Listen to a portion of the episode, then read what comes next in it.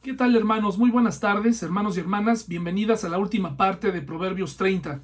Estoy muy contento porque podemos estar juntos, pudimos estar juntos en el templo. Le agradezco mucho a Iram y a Sandy por los esfuerzos para coordinar la transmisión. Hoy definitivamente las cosas no nos salieron bien y eh, por falta de internet y otras cosas, eh, la premura, la presión, y tuvimos algunos problemas. Hermanos y hermanas, con mucho gusto voy a repetir la predicación para todos mis hermanos de Zoom, eh, para que podamos ser edificados juntos en este tema tan interesante. Eh, esta división de Proverbios 30 es muy importante que podamos escuchar las tres partes y no nos quedemos solamente con una. Empezamos hablando de, de esta parte de cómo Dios detesta la arrogancia en la vida de los hombres y las mujeres. La segunda parte hablamos acerca de esta generación que Agur, el escritor de Proverbios 30, describe como una generación eh, cuya característica es la desobediencia a los padres, la rebeldía, también la arrogancia. Y hablábamos eh, como iglesia desde dónde vamos nosotros a ver o a poder afectar a esta generación. No podemos extraernos, si bien Agur estaba hablando de una generación eh, probablemente que estaba viviendo en ese momento o, si era un asunto profético, la Biblia en repetidas ocasiones nos habla de estas generaciones con este problema de actitud y nosotros de alguna u otra manera somos parte de esa generación. Vivimos y convivimos con personas así. No podemos extraernos, no podemos decir yo soy cristiano, soy mejor que ellos. Nosotros somos responsables. ¿Recuerdan lo que vimos la semana pasada? Eh, cómo eh, es importante que cada parte asuma su responsabilidad. Los papás, los hijos y también la iglesia cristiana. Eh, desde los púlpitos se dicen cosas muy serias, muy duras. Y hoy trataremos de aclarar desde dónde nuestra iglesia al menos tratará con esta generación complicada. Desde dónde, mis hermanos. Y recopilando y rescatando algunas ideas que probablemente no quedaron claras la semana pasada, porque, hermanos y hermanas, tengo tanto que decirles en mi mente que mi problema está precisamente en cómo ordenar mis ideas. Pero eso no significa que no pienso en lo que digo toda la semana o que no me preparo. A veces yo sé que arrojo demasiada información y es importante ordenar eh, mis pensamientos. Mientras lo resuelvo, quisiera rescatar para ustedes estas características de esta generación. Bien, esta generación en la que vivimos y que es muy semejante a la que Agur nos habla, es una generación que desobedece a los papás, ¿de acuerdo? Ahora, hermanos, eh, muchas personas están más satisfechas al escuchar dentro de la iglesia cuando se habla acerca del juicio. Hemos adoptado esta actitud como la que adoptó Jonás de sentarse en, el monte a ver cómo se destruía, se destruía Nínive. Muchos cristianos encuentran más satisfacción en esa parte que cuando se habla de una segunda oportunidad o del rescate de miles de personas que están sumergidas en sus pecados sin una relación con Dios. Hay muchos creyentes que levantan su mano, dicen amén cuando se habla de juicio. Están buscando que descienda el fuego y termine con todos estos grupos de jóvenes, eh, sobre todo, eh, que buscan eh, asirse de algún movimiento chicos que buscan eh, ser parte de algo. Hace 10 años esto del amor hacia los animales no estaba tan arraigado, apenas comenzaba. Tal vez, eh, tal vez esto es todavía más nuevo. Eh, ¿Tiene usted en mente el, el, gran socavón que se abrió ahorita en Puebla? Bueno, dos perritos cayeron ahí. Y estos perritos hace 10 años los hubieran dejado morir. Pero hoy la presión de los grupos que protegen animales hicieron que estos animales fueran rescatados. Eso está bien, pero esto habla del intento de los jóvenes y de la sociedad de buscar algo. Eh, los jóvenes actualmente están buscando algo y están insatisfechos. Buscan en, los excesos, buscan en, los estudios, buscan aquí y allá y parece que no encuentran. Esta generación efectivamente es desobediente a los padres. Eh, esta generación eh, y la nuestra, porque le digo, pertenecemos a esta generación, vivimos en una época en donde es muy fácil eh, o es más sencillo eh, brincarse la autoridad. muchos jóvenes en Europa, en, en Estados Unidos, están ya viviendo prácticamente a cierta edad y desde muy temprana edad siendo acostumbrados a mandar, a llevar el control de sus propias vidas. Y los papás los dejan. Eh, hay una serie de... Yo he visto, he observado que los hijos menores batallan para encontrar relaciones eh, estables. Pareciera que los padres con los hijos menores aflojan un poco, aflojamos un poco. No tengo la respuesta de por qué. Quizá porque están cansados de estar repitiendo lo mismo o de ser aguafiestas. Y a veces me doy cuenta que los hijos menores eh, batallan con estabilidad. Buscan y tampoco encuentran. Pero al final la estabilidad es una característica de toda esta generación. Y yo les pregunto, ¿desde dónde vamos a abarcar y desde dónde vamos a llegar a, este, a esta gente? Eh, de hombres, mujeres, jóvenes, adultos. ¿Desde dónde va a llegar la iglesia? Desde el púlpito se dicen muchas cosas. Desde el púlpito se puede llegar a adoctrinar a un grupo de personas indirectamente para que salgan y de pronto tengan una actitud en contra de grupos que hemos identificado como más pecadores.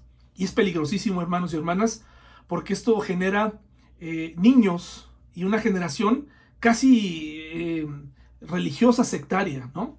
Eh, y terminamos perdiendo jóvenes cuando se dan cuenta que pues el mundo es distinto, que es atrayente y perdemos hermanos. Es una generación mm, con mucha información pero confundida. Los jóvenes hoy acceden a muchísima información. Esas son ideas que vimos la semana pasada y desean tomarse de algo. Es una generación que no tiene solución. Hermanos, Jesucristo habló de aquella generación eh, de la que Jonás, a la que Jonás fue enviado en Nínive para predicar el Evangelio. Eh, se hicieron señales y esa generación, eh, digamos, se arrepintió. Pero después, esa generación fue destruida, algunos años después. Pero estoy seguro que algunos de esos jóvenes y adultos de esa época fueron rescatados. Entonces, ¿desde dónde vamos a nosotros abarcar a la iglesia? sin duda, perdón, a esta generación en nuestra iglesia, la vamos a abarcar desde el amor, desde la gracia, desde el perdón, desde el comprender lo que el Señor Jesús nos dijo a nosotros como cristianos. Estamos en el mundo, pero no somos de este mundo. Pero nos está hablando de esa diferenciación, dando a entender que nosotros ya entendemos lo que Él hizo por nosotros y la importancia de mostrarnos como sus hijos en un mundo complicado, en un mundo difícil.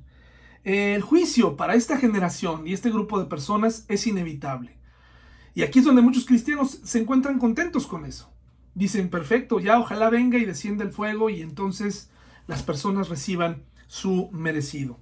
¿Qué dice, eh, hermanos, Proverbios 30, 17? Vayamos allá. Yo sé que yo los he metido en una dinámica rara, donde por un lado les he invitado a buscar una nueva traducción viviente, y de pronto termino predicando en una reina valera y los hago bolas. Una disculpa, mis hermanos. Proverbios 30, 17. Proverbios 30, 17. Fíjese lo que dice Agur en este proverbio. El ojo que escarnece a su padre y menosprecia la enseñanza de la madre, los cuervos de la cañada lo saquen y lo devoren los hijos del águila. Esto es lo que está viendo y lo que está pidiendo Agur delante de una generación incrédula, delante de una generación que no quiere saber nada de Dios, desobediente a la autoridad. Hermanos, eh, nosotros como papás somos la primer figura de Dios en el hogar. Es decir, nosotros le vamos mostrando a nuestros hijos eh, cómo somos, cómo es Dios con nuestra forma de actuar. Eh, hay hijos que hoy en día se rehusan a, obedecer. Siguen tomando decisiones que traen afrenta. Miren lo que hubiera pasado. Eh, y vayamos por favor a Deuteronomio 21. Deuteronomio 21, del 18 al 23. Miren lo que dice eh, para la época de la ley. Fíjense, si alguno tuviera un hijo contumaz y rebelde, que no obedeciera a la voz de su padre ni a la voz de su madre, y habiéndole castigado no les obedeciere, entonces lo tomarán su padre y su madre y lo sacarán ante los ancianos de su ciudad, a la puerta del lugar donde viva, y dirán a los ancianos de la ciudad. Antes de continuar con la lectura, imagínense cuánto tiempo tardó un papá o una mamá para llegar a esto y sacar a su hijo a la primera, a la segunda. Los que somos papás sabemos que muchas veces nos hemos hemos hecho de la vista gorda ante los pecados de nuestros hijos. ¿Cuántas veces usted hizo como que no vio algo?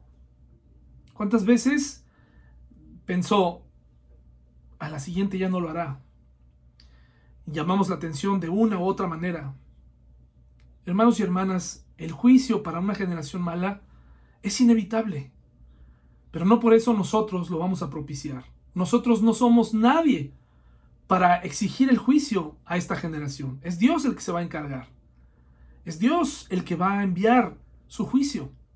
A nosotros nos corresponde compartir el Evangelio, eh, expandirlo entre aquellas personas que están eh, necesitadas, eh, caídas. Y puede ser que Dios salve a algunos cuantos. Pero esta actitud que nosotros tenemos, los cristianos, de eh, reprobación, de esta santidad exponencial, ¿no? De venir a la iglesia, tener un comportamiento de cierta forma, pero salir. La iglesia, salir y ser corrupto, salir y ser adúltero, siendo de pésimo ejemplo para los jóvenes, mezclándonos con lo que hace esta generación. Eh, una de las cosas que yo mencioné la vez pasada es que el Señor, y, lo vamos a ver más adelante en, el proverbio, eh, Agur hace notar este asunto de la economía, de los ingresos, de los que hablamos la semana pasada. E, esta sociedad en la que vivimos, muchos jóvenes están siendo cada vez desde más pequeños presionados a tener que saber, a tener. Desde muy pequeños se les pide que sepan hablar otro idioma en un mundo globalizado. Antes en mi época era el inglés, ahora ya es alemán, francés, hasta chino. Eh, muchas mamás invierten tiempo en actividades extracurriculares en el nombre de la formación de sus hijos. Vamos a pensar que es así y no por querer deshacerse de sus hijos. Pero todo gira en torno a la economía en este mundo. Según lo que tengas, según el acceso a la educación. Y ahí perdemos a muchos jóvenes.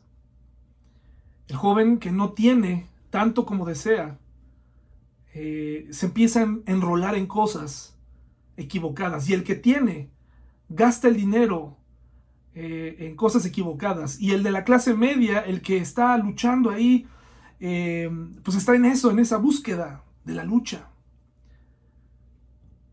Eh, debo ser franco con ustedes, hermanos y hermanas. Yo también tengo esta lucha. Yo también me he cuestionado por qué o cuándo me tocará mi turno para ganar más. Y he pensado, y no tengo nada en contra de los estudios, pero digo, bueno, si, si, para ganar más tengo que estudiar una maestría, tengo que estudiar un doctorado, lo voy a hacer. Y entonces empieza uno a entrar en esta carrera. Y empieza uno a cuestionar. Esta generación es la generación, está siendo muy exigida. El, nivel de competencia y de presión de convertirte en algo, en alguien, asirte de algo es muy grande. Ya los bebés, hay tantas corrientes, tantas cosas que se dicen, tanta presión, para los padres también, en cuanto a la educación, incluso hasta en cosas que antes ni se escuchaban una cantante menciona que ella está en contra, una cantante famosa, está en contra de esas fiestas donde se define o donde se revela el sexo de un bebé. Ella dice que eso no debería ser, que el niño debería nacer y punto, y, el sexo pues, ya con el tiempo lo, lo tomaría. Hermanos y hermanas, vivimos en una época de mucha confusión los niños nacen niños y las niñas nacen como niñas. Los órganos sexuales están ahí. A menos que se tratara de alguna situación muy especial, en donde los órganos eh, salieran invertidos o duplicados o lo que fuera.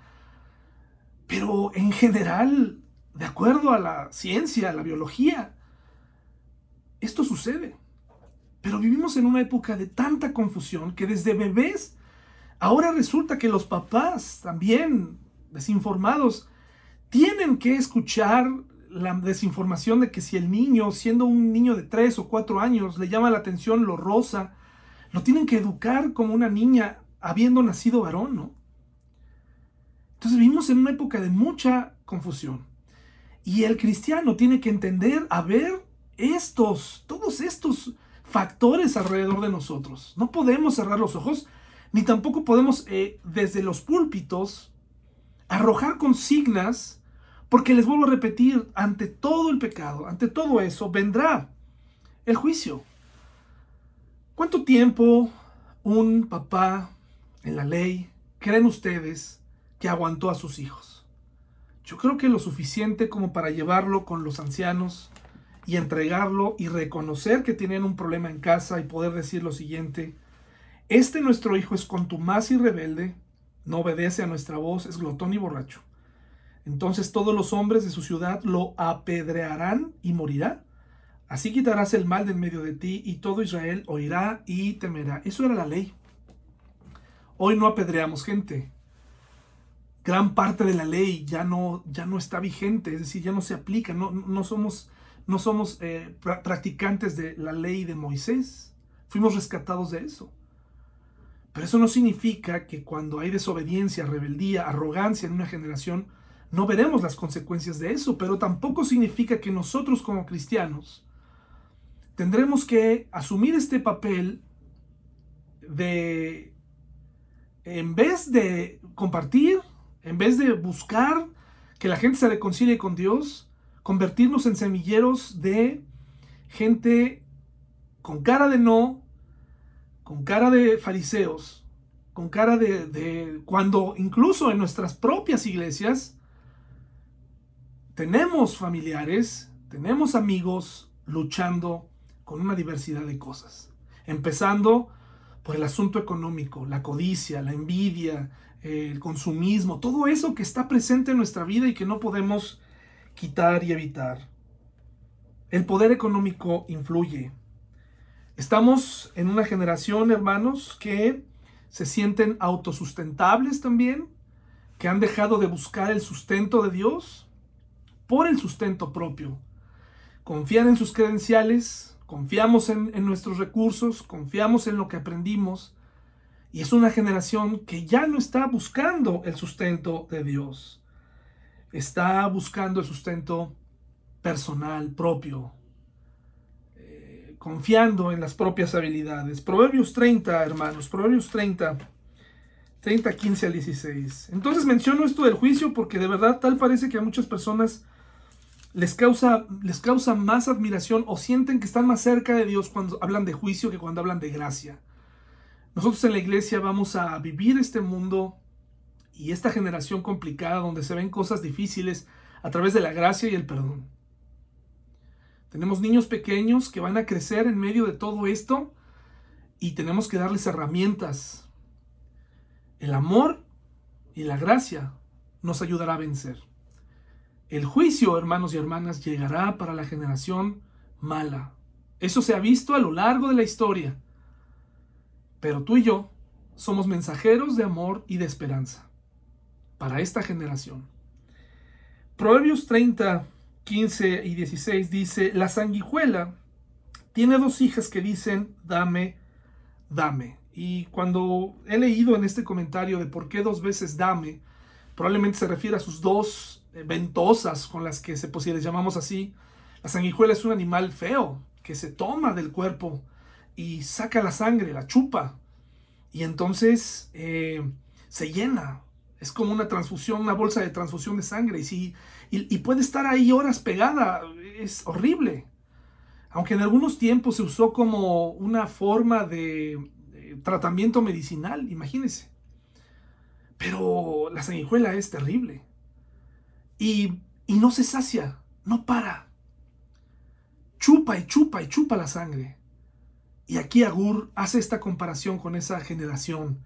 Y luego dice, eh, mire qué interesante, tres cosas hay que nunca se sacian, aún la cuarta nunca dice basta, el Seol. Hablando de la muerte. Hermanos, el Seol tiene espacio para todos los muertos. No se llena.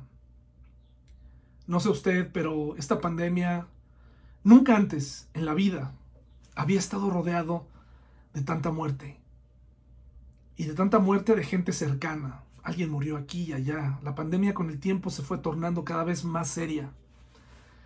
Y el Seol, hermanos, hay suficiente espacio. No se sacia. Un momento en la pandemia entre diciembre y enero que sentí mucho temor, hermanos. Mucho miedo. Sentí la muerte rondando muy cerca. Me preguntaba en qué momento me tocaría a mí o le tocaría a alguno de mis familiares. Sentí que se estaba saliendo de control. Sentí que esto er-, era imparable. Por eso aquí Agur dice, en el Seol la gente muere, no hay, no hay forma de detenerlo. 200 mil muertos en México, más de un millón de infectados. Es muchísimo. Es una inmensidad. Esta pandemia debió habernos sensibilizado esta generación tiene que recordar su fragilidad y saberse que en cualquier momento pudieran morir. Que en cualquier momento pudiéramos morir. No importa cuánto cuidaban su cuerpo, no importa qué posición económica tenían. Vimos a atletas morir de COVID. Vimos a ricos morir de COVID. Vimos a gente moviendo influencias y aún así el familiar murió. El Seol no se detiene. Esta generación tiene que saber que puede morir. Porque a veces nos sentimos invencibles, indestructibles. Pero también esta generación tiene que saber lo que Jesús dijo. En la casa de mi Padre muchas moradas hay. Es decir, esta generación también tiene que saber que, que en la casa del Señor Muchas, muchas moradas hay. Hay espacio. Pero tenemos que compartirles. Nosotros somos el único plan de Dios para compartir en medio de esta generación. Y a veces me parece que solamente atacamos y atacamos el pecado. Y vuelvo a repetir, eh, no celebramos el pecado. Pero tampoco vamos a estar viviendo eh, en medio de esta generación con un eh, letrero enfrente de nosotros que diga, el juicio ha llegado, te vas a ir al infierno. Tenemos que hablar de la casa del Señor y tenemos que hablar de cómo llegar allá. Otra cosa que dice aquí es, la matriz estéril no se sacia. La matriz estéril es muy interesante porque una mujer que nacía estéril era considerada, digamos, olvidada de Dios en, en, el Antiguo Testamento y en general en la época de Jesús. Muchos querían ser la madre del Mesías, así que cuando recibían la noticia o no podían, se hacía un problema. Pero aquí está hablando, hermanos, fíjense la matriz estéril, todo lo que se empieza a formar en la mente de una persona, de una, de una mujer que se siente estéril, aparte de su fracaso, de que se siente incompleta, llega un momento en donde su propia eh, deseo por tener un bebé que salga de su matriz la orilla a hacer cosas. Incluso eh, las mujeres que tenían hijos ocupaban esa fertilidad para, en el Antiguo Testamento para obtener beneficios. Tenemos este diálogo entre Lea y Raquel, donde se negocian unas mandrágoras, las llamadas manzanas, eh, la fruta del diablo, porque tiene asuntos medicinales, pero también puede matar si la consumes en exceso, según dicen, o si la consumes en cierta forma. Pero la mandrágora tenía eh, o tiene ciertas, se cree que tiene ciertos beneficios hasta afrodisíacos o para ayudar a la fertilidad. De ahí la negociación entre Raquel y Lea para que le, dieran un poco de esas mandrágoras y que su matriz pudiera ser curada a través de las infusiones de la, de la mandrágora. Y que, y que pues también el esposo, Jacob, pues pudiera tener eh, funcionara y en este enlace pudiera tener hijos y se, se confiaba más en la mandrágora que en Dios. Pero además de esto, hermanos, si lo trasladamos al día de hoy, ¿cuánto dinero se invierte en un, en una, eh, en un tratamiento para ser mamá? Se vuelve una obsesión y en algunos casos destruye a la familia. No para y lo intentas y lo intentas y lo intentas y lo intentas y no te aceptas. No aceptas tu condición. Sientes que naciste para ser mamá y que naciste errónea. Esta generación tiene que saber que el cuerpo puede fallar, que pueden venir enfermedades, que pueden venir cosas, pero que Dios está ahí y quiere ayudarnos. Dice, la tierra que no se sacia de aguas. Jamás llegaremos a saber cuántos ríos subterráneos hay en este mundo y debajo de nosotros. Ni la tierra que está debajo de nosotros nos puede asegurar que todo está bien. Si no, pregúntenle a, este, a este socavón que se armó, que se, abrió de la nada, eh, e increíble, donde cabe la cancha del Estadio Azteca ahí, o de cualquier cancha profesional de fútbol, ahí. Increíble. Hermanos y hermanas, esto es para sorprenderse. Tenemos una... Esta generación tenemos que saber que nuestro paso por aquí y nuestra presencia no nos asegura que no se abre la tierra. Nos sentimos muy dueños de, la tierra, nos sentimos muy dueños de este mundo, nos sentimos imparables, nos sentimos fuertes. Pero la tierra también se hunde y se reblandece. ¿Qué pasa con esto? y el fuego que jamás dice basta. ¿Han visto los incendios en California? Hace poco en Wimilpan o en, en la sierra, que me parece que hubo uno. Y los incendios arrasan, no puedes detenerlos. Hermanos, esta generación tiene que saber y tiene que recordar una palabra muy importante. Esta generación tiene que recordar algo. La palabra basta, hasta aquí. Esta generación tiene que recordar que tiene que parar, que se vale detenerse, que se vale a, analizar, a tomar el aliento, a cuestionar si está Dios o no está ahí, pero tiene que detenerse y tiene que detener sus pensamientos, su arrogancia. Este mundo gira a un ritmo increíble. Nos levantamos un lunes por la mañana solo para darnos cuenta que ya estamos un viernes por la tarde. Y vamos de domingo en domingo y de quincena en quincena.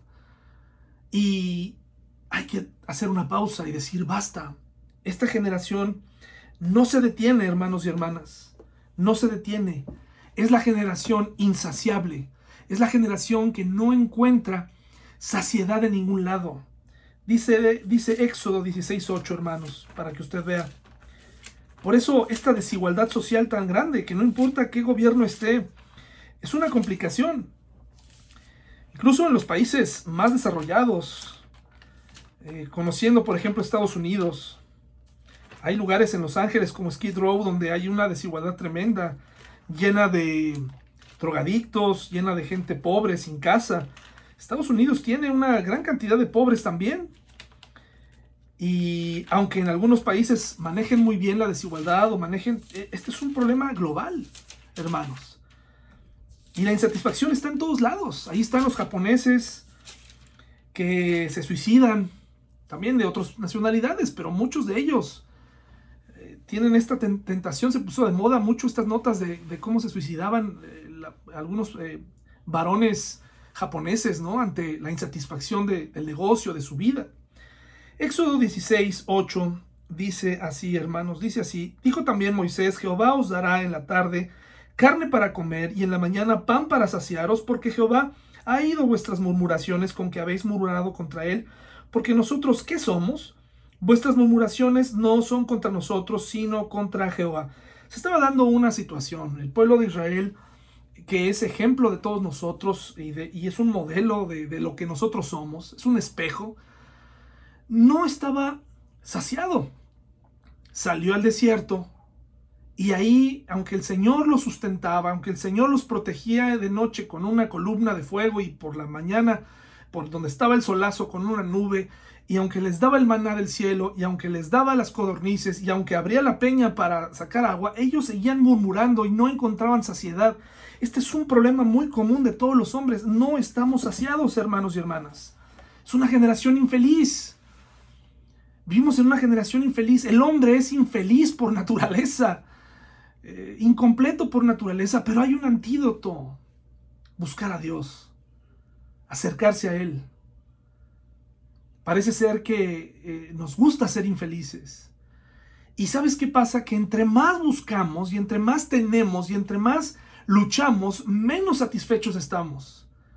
La juventud puede hacer muchas cosas, pertenecer a muchos grupos, hacer muchas actividades, tener dinero y aún así encontrar, encontrarse a sí mismos insatisfechos. Y aún así no darse cuenta, imagínense una sociedad insatisfecha, eh, infeliz y además arrogante, rebelde y a la vez ambiciosa. Eso es el resultado de la generación que tenemos. Y nosotros que venimos a la iglesia, tenemos que ser ejemplo. Tenemos que ser ejemplo para los que están afuera. Por lo menos un ejemplo de lucha, no de que ya vencimos todo, pero que estamos entendiendo cómo está esto, cómo es no se trata de fingir que ahora ya lo entendí y que ahora ya lo sé hacer. Se trata precisamente de vivirlo para que la gente lo pueda ver. Para que la gente pueda eh, eh, ver que hay algo distinto en nosotros. Hoy en la mañana cuando llegué al templo me pasó algo muy curioso.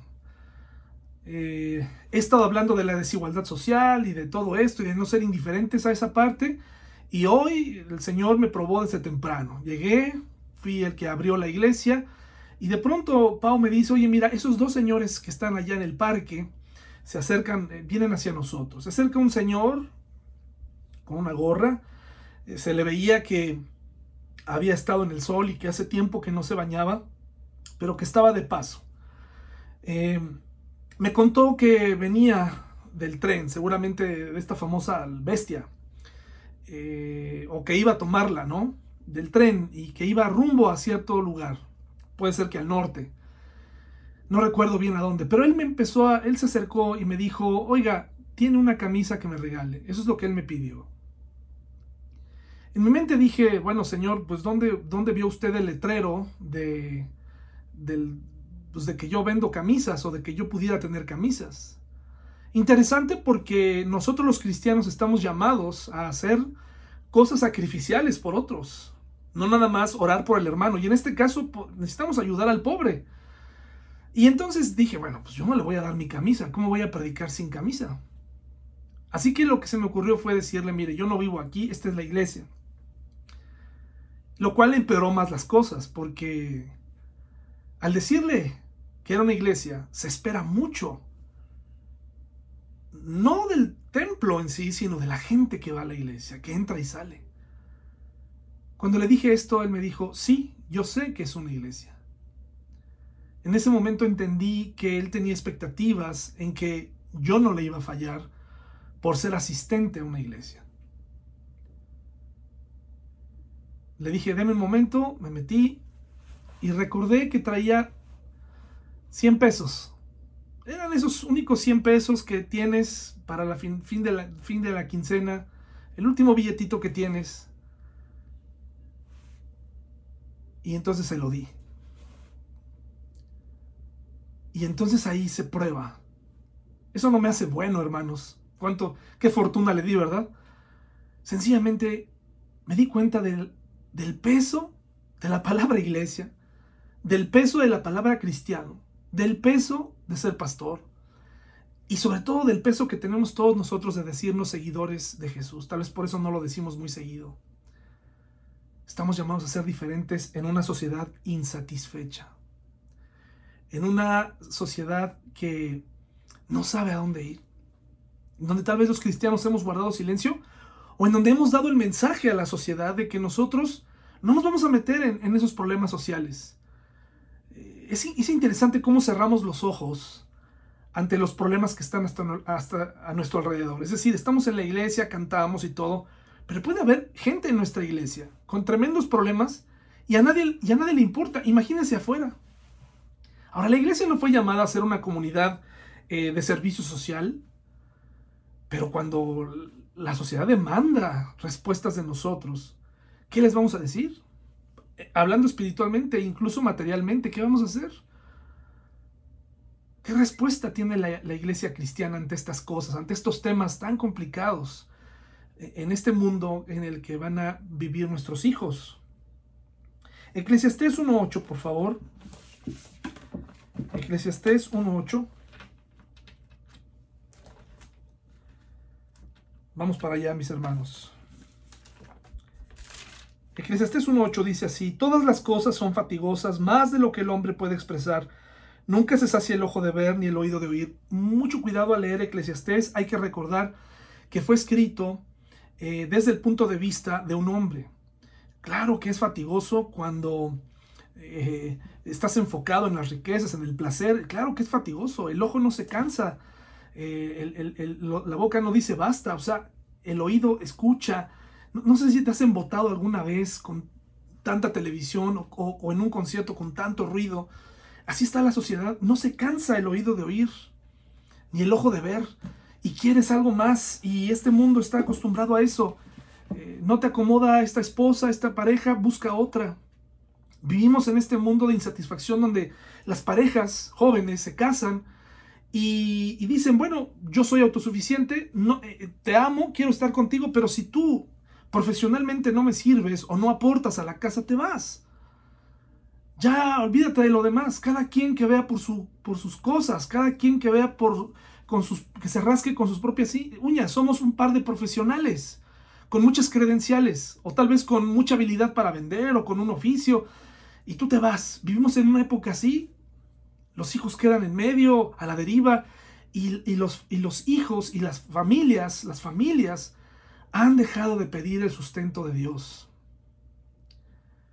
El pueblo de Israel, cuando Dios le da el maná, le da las codornices, Dios les dice que tomaran lo necesario hasta saciarse, pero que no guardaran. ¿Por qué hizo esto Dios? Porque Dios quería recordarles cada día que quería vivir con ellos esta aventura, este, este proceso, esta caminata, y que Él iba a sustentarlos a cada paso. Pero hoy las parejas y las familias y los individuos ya no queremos el sustento de Dios. Somos y nos creemos autosustentables, aunque esto nos haga infelices. Porque muy pocas personas verdaderamente llegarán a ver, o llegarán a sentir, o llegarán a disfrutar de todo lo que han almacenado. Proverbios 30, del 7 al 9 es la frase más difícil de pronunciar en esta mañana para ustedes, en esta tarde. Para mí también, difícil de entender. Proverbios 37, 9. Fíjese lo que dice Agur. Esta observación que hace Agur proviene de un corazón que no comprendió esto en un momento. Esto fue un proceso. La invitación hoy no es a que, a ver, eh, ¿Quiénes quieren vivir de una manera distinta? A ver, levanten la mano. Pues todos vamos a levantar la mano. La invitación es, comienza hoy a vivir una vida auténtica, una relación auténtica con Dios que te lleve a este tipo de declaraciones que solamente una persona que camina con Dios puede hacer. ¿Por qué? Por lo siguiente, mire lo que dice, dos cosas te he demandado, no me las niegues antes que muera. ¿Qué le pediría a Dios? ¿Cuáles serían las dos cosas que usted le pediría a Dios si, fuera a morir, antes de morir? ¿Qué le pediría? Mire, le voy a ser bien franco. Dado que aún no le he entregado a Dios estas preocupaciones económicas o no he dejado por las malas decisiones que he tomado que esa parte la domine el Señor. Si en este momento usted me preguntara qué decisiones tomaría respecto al futuro, yo le pediría al Señor que mi hija pudiera casarse con bueno, un, un hombre cristiano y que tuviera dinero para que no le faltara nada, para que no tuviera que verle la cara a nadie y no tuviera que preocuparse de nada. Sí, es triste esta visión que le estoy dando. No es una visión espiritual, pero es una visión real. Si yo pudiera pedirle dos cosas a Dios, le pediría por el aseguramiento económico, porque vivo en una generación que batallamos con esa parte. Confiamos en Dios, vamos a la iglesia, oramos, leemos, sí, sí, sí, pero la parte económica nos falla. Tan es así que nos cuesta trabajo ofrendar, nos cuesta trabajo eh, confiar en que Él se va a hacer cargo. La mayoría, no todos, vivimos con deudas. Es parte de esta generación. El poder económico es, es importante, el dinero mueve al mundo. Es triste, pero es así. Pero mire lo que pide Agur, mire lo que dice. Vanidad y palabra mentirosa aparta de mí. Es decir, no quiero ser un mentiroso y no quiero vivir para mí mismo. No quiero que me admiren, y lo está diciendo alguien que probablemente tuvo o tenía dinero, maestro seguramente de Salomón, con discípulos, reconocido en su tiempo, pero si yo no quiero un reconocimiento propio. Yo no quiero eso. Yo quiero algo más allá. Wow, ¿qué es? Vanidad y palabra mentirosa aparte de mí. No me des pobrezas ni riquezas. Wow, qué, qué situación, ¿no? Qué petición hace Agur. No me des pobrezas ni riquezas. Estos dos, estos dos extremos en los que vivimos a diario. Hay una clase media que siempre se está debatiendo entre, entre si se siente pobre, si se siente rico, estos extremos entre los cuales los cristianos no sabemos manejar el asunto del dinero, porque cuando tenemos un poco de dinero, nos sentimos dueños de todo. Cuando no tenemos dinero, nos sentimos menesterosos, pobres, entramos encorvados a la iglesia, entramos desanimados, entramos derrotados. Pero cuando tenemos dinero nos va bien. Es increíble el cambio que da una persona que no tenía antes y que ahora tiene. No todo es así, son cosas que yo he observado, pero observe por ejemplo este boxeador famoso. Él vino desde abajo, desde el barrio, ¿no? Y ganando y con sus puños ha ganado dinero, este hombre Canelo, ¿no? Y así otros boxeadores. Y todos terminan jugando golf. El deporte un deporte para ricos. Y se instalan ahí, o sea, no se van a la cancha de fútbol donde, donde crecieron, no se van a jugar este, lo que hacían. Ellos avanzan en su vida, en lo que creen que ahora es el otro nivel. No sabemos distinguir. Muchos de ellos, muchos ricos, tienen carros guardados ahí. El otro día le preguntaron a Floyd Mayweather, entraron a su mansión, tenía no sé cuántos carros, unos de color blanco, último modelo, carísimos, ya se imaginará, no maneja ni uno solo. No maneja, ni siquiera, ni siquiera, nunca anda en carretera. O sus trayectos son pequeños. No sabemos llevar los extremos. Y, y miren lo que dice aquí, dice, no me des pobreza ni riquezas, manténme del pan necesario. Qué petición. Qué petición le está haciendo Agur a Dios. Manténme del pan necesario esa oración yo no la puedo hacer hoy. Y yo no le estoy invitando a que lo haga. Estoy invitando a que el, proceso en nuestra mente cambie para que lleguemos a este razonamiento. Para que lleguemos a necesitar a Dios de tal manera que podamos aprender a decir, estoy bien como estoy. Dame lo necesario para vivir. Ya no quiero entrar en esta carrera, en esta carrera en la que ha entrado jóvenes, niños, adultos, ancianos. Todos estamos en una carrera por tener, por salir, por buscar. Y el trabajo es una bendición, pero usted sabe el precio que ha ocasionado en nosotros la salud. Hoy más que nunca han aumentado la cantidad de eh, medicamentos para la colitis cuando hace 20 o 25 años era una, era una enfermedad que la tratara un, doctor, un gastroenterólogo. Y, y, ahora el mundo dice, no, ya, esto lo tienes que tomar porque es tan común que es como una gripa. Ahí está la colitis por estrés. ¿Por qué hemos sentado en esta carrera? Y Agur dice, manténme del pan necesario. ¿Por qué? ¿Por qué pide esto, Agur? ¿Por qué está diciendo esto? Dice, dice, eh, dice aquí, mis hermanos, dice, no sea que me sacie y te niegue y diga quién es Jehová, o que siendo pobre hurte y blasfeme en nombre de mi Dios. Wow, hermanos, qué petición. Pero esto es un proceso al que se llega. El cristianismo, nuestro andar con Dios, nos lleva a esta conclusión. De otra manera, La mayoría de nosotros estamos perdidos en la carrera. Probablemente tú ya lo vives, está bien. Platícame cómo le haces para no estar en esta carrera.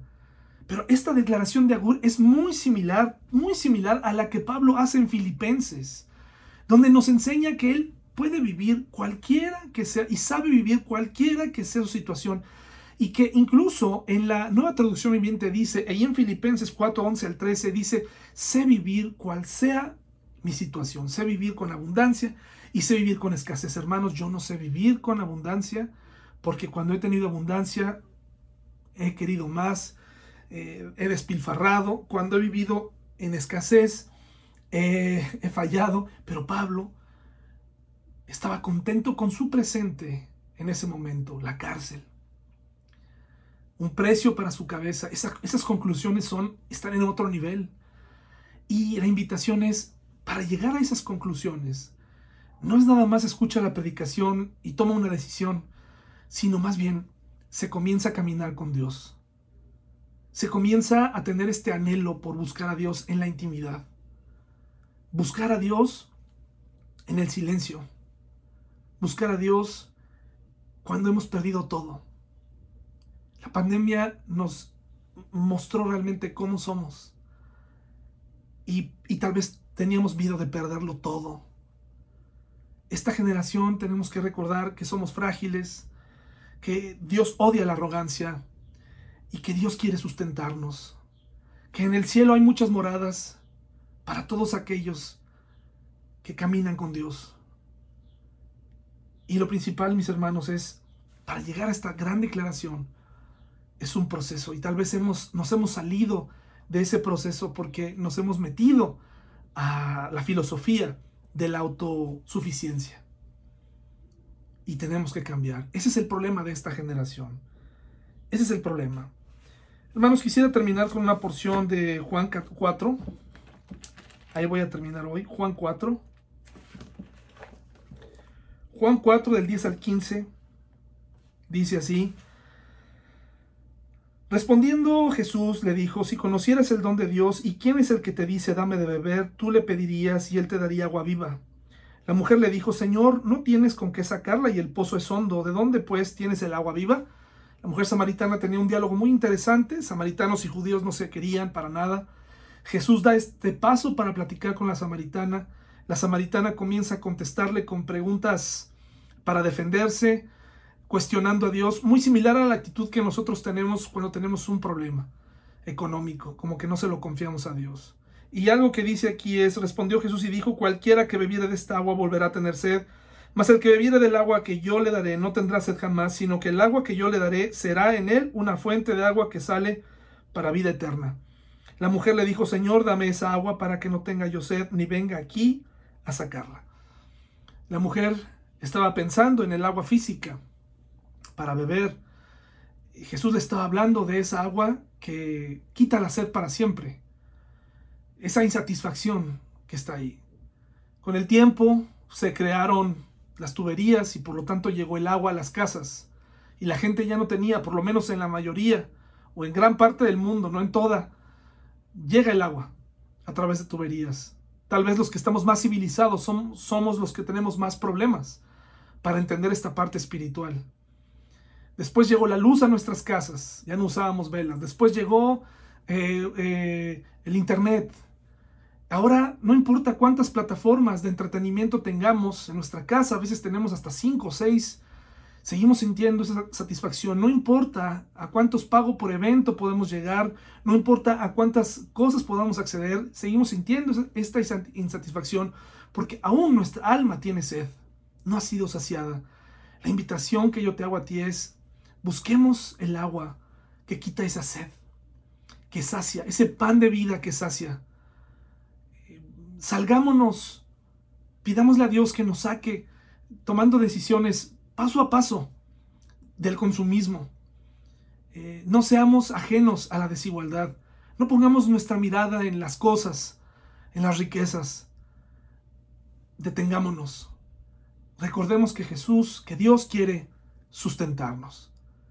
Hermanos y hermanas, deseo de todo corazón que podamos tener una relación tan estrecha como la de Agur y como la de Pablo, para poder ser capaces de renunciar a los bienes, para alimentar nuestro espíritu y vivir con el pan diario. suena casi imposible para una generación acostumbrada a pedir y a luchar, a pegarle al aire todo el tiempo, a ir en contra. Pero es posible, hermanos, es posible. Pidámosle a Dios que sea una realidad en nuestra vida. Que estén muy bien, hermanos y hermanas. Hasta luego.